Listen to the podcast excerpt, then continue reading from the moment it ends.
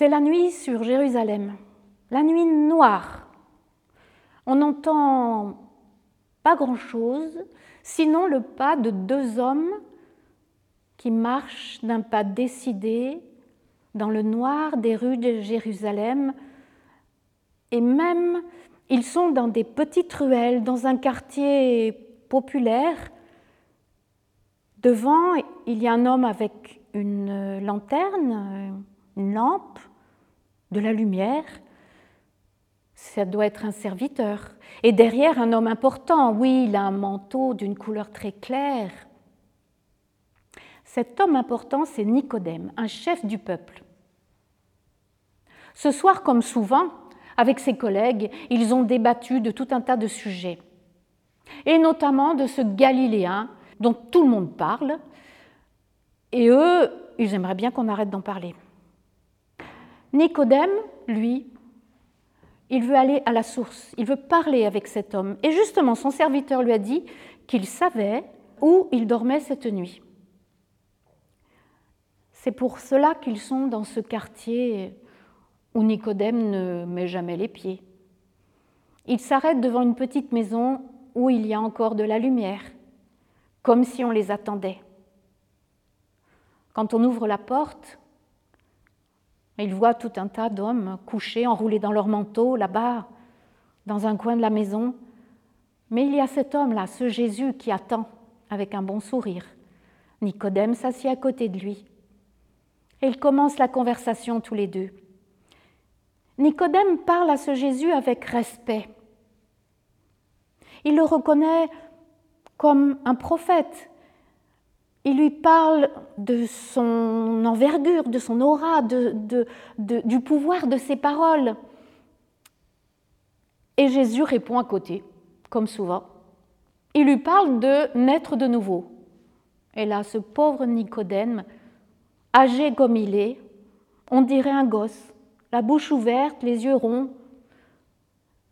Il balbutie, mais est-ce que quand on est âgé, on peut revenir dans le ventre de sa mère? Une remarque de gamin. Mais Jésus ne se moque pas. Il comprend et il se met à sa portée. Il lui parle de Moïse, il lui parle de la loi.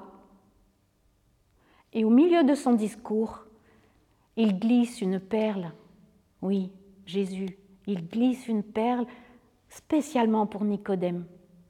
Et la perle, c'est Dieu a tellement aimé le monde qu'il a donné son Fils unique, afin que tous ceux qui croient en lui ne meurent pas, mais qu'ils aient la vie éternelle. Nicodème va repartir dans la nuit avec cette perle enfouie dans son cœur. À quelque temps de là, les chefs du peuple sont de nouveau en grande discussion, même en grande dispute au sujet de ce Jésus. Pire que ça, ils envoient leur garde le chercher.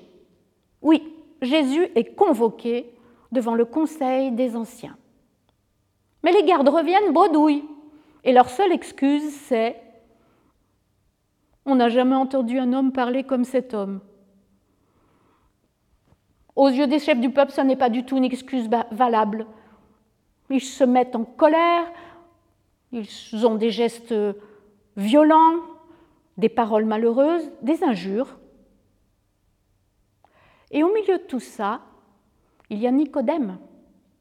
Nicodème est resté calme et il se permet juste une phrase. Notre loi ne permet pas que l'on condamne un homme si on ne l'a pas écouté. Alors là, c'est un tollé, c'est encore pire.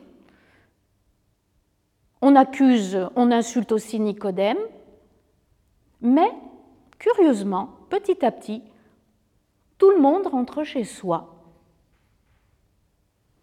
Personne n'a arrêté Jésus, ce n'était pas son jour.